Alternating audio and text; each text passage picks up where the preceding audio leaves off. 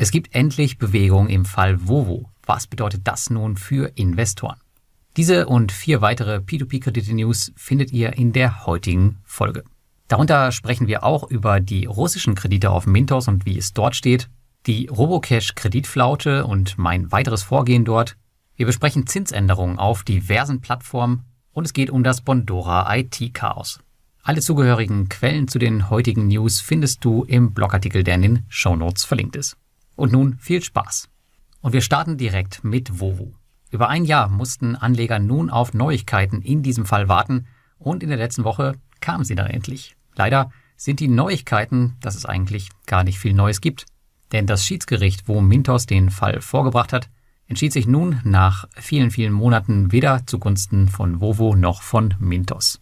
Das ist natürlich eine Riesenenttäuschung für Investoren und da dies die schnelle Lösung war, in Anführungsstrichen, werden sich Investoren nun vermutlich auf eine jahrelange Wartezeit einstellen müssen, bis wieder was passiert.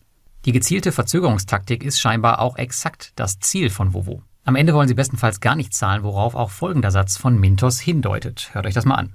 Es wirkte auf uns sogar so, dass Vovo versucht hat zu behaupten, dass es keine Beweise dafür gibt, dass es irgendwelche Gelder von Investoren auf Mintos erhalten hat. Das ist schon krass und das muss man sich mal auf der Zunge zergehen lassen.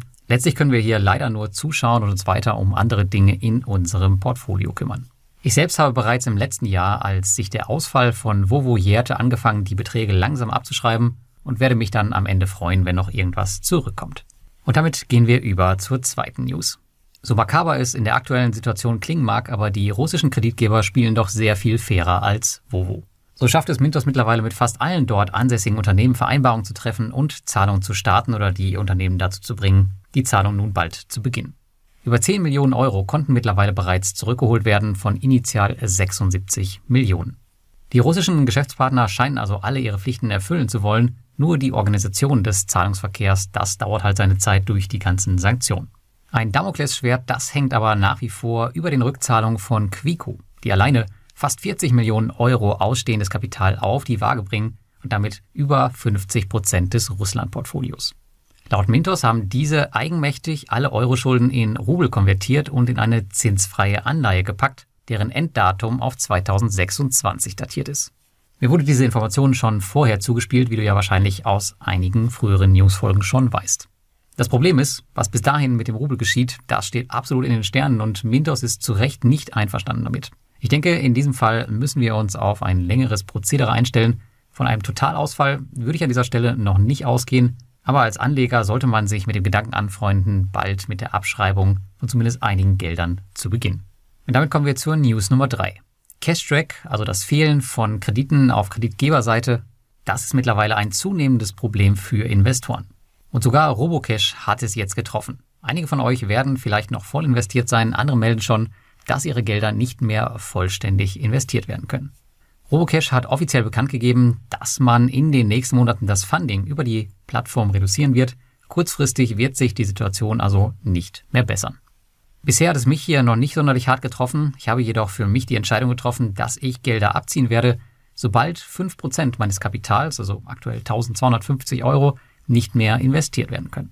Mit diesen Geldern würde ich dann andere Plattformen in meinem Portfolio bestücken, die das Angebot haben und die ich langfristig sowieso weiter aufbauen möchte. Aktuell werden das tatsächlich Mintos, auch wenn es ja unschöne News gab. Daher gehe ich hier schon mal in Deckung und Income Marketplace. Und dann ging es in der letzten Woche auch ziemlich rund beim Thema Zinsanpassung auf diversen P2P-Plattformen. So senkte Esketit von 12 auf 11 Prozent und auch Peerberry bei diversen Kreditgebern die Zinsen. Zuvor hatte bereits auch Robocash seine Zinsen bereits nach unten angepasst. Wenig überraschend sind das die aktuell drei beliebtesten Plattformen, würde ich sagen, was den Schluss nahelegt, dass diese Senkung nichts mit der ökonomischen Situation zu tun hat, sondern schlichtweg Angebot und Nachfrage ausbalancieren soll. Zinssteigerungen sowie anhaltend hohe Zinsen sehen wir dagegen bei kleineren bzw. nicht komplett überlaufenden Plattformen oder welchen, die vielleicht zuletzt Probleme hatten. So stiegen bei Debitum Networks Kreditgeber Evergreen Capital in der letzten Woche die Zinsen und bei Plattformen wie Wire Invest, über die ich ja zuletzt auch detailliert berichtet hatte, bleiben die Zinsen mittlerweile schon sehr lange stabil bei 13 Prozent. Anleger haben im Bereich der P2P-Kredite die Qual der Wahl und müssen sich entscheiden, ob sie rebalancieren, auszahlen oder das Ganze einfach aussitzen. Ich bin eher im letzteren Feld zu finden, sofern der Cash-Drag nicht zu stark wird.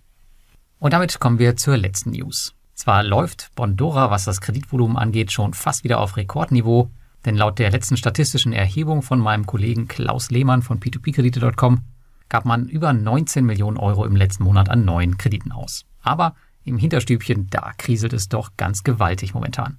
So melden Investoren aktuell fast täglich IT-Probleme irgendwelcher Art in der Community. Von fehlerhaften Kontoauszügen über verschwundene Dashboards bis hin zu Auszahlungsproblemen habe ich mittlerweile schon vieles gesehen. Selbst ich war von letzterem betroffen, als ich letzte Woche mein Geld abheben wollte. Und meine eigene Überweisung, die ging erst nach mehreren Versuchen, sogar erst am nächsten Tag erfolgreich durch. Grund dafür dürfte die interne Umstellung auf 100% Bondora Go and Grow sein. Hierfür musste wohl auch einiges am Fundament geändert werden, was unter anderem zu den aktuellen Problemen geführt hat. Zwar bestätigte man mir im persönlichen Gespräch, dass die Probleme bald behoben sein sollen, sogar schon sehr bald, Dennoch finde ich es sehr schwach, dass es hier keinerlei offizielle Informationen seitens Bondora gab bzw. noch immer nicht gibt. Auch der Support, der ohnehin schwer zu erreichen ist, der war in den meisten Fällen, die ich so gesehen hatte, wirklich nicht hilfreich. Da waren so Tipps dabei wie installieren Sie sich doch mal Google Chrome oder probieren Sie es einfach mehrfach hintereinander. Das kann es irgendwie nicht sein. Denn wenn Bondora hier wirklich ganz vorne mitspielen will, dann sind solche Zustände eigentlich nicht tragbar. Das dürfte wahrscheinlich auch Ursache dafür sein, dass man aktuell Entwickler sucht, die unter anderem für Codeverbesserungen und Überprüfungen sorgen sollen. Ich gehe also mal stark davon aus, dass Bondora in den nächsten Wochen diese ganzen Probleme wieder einfangen wird.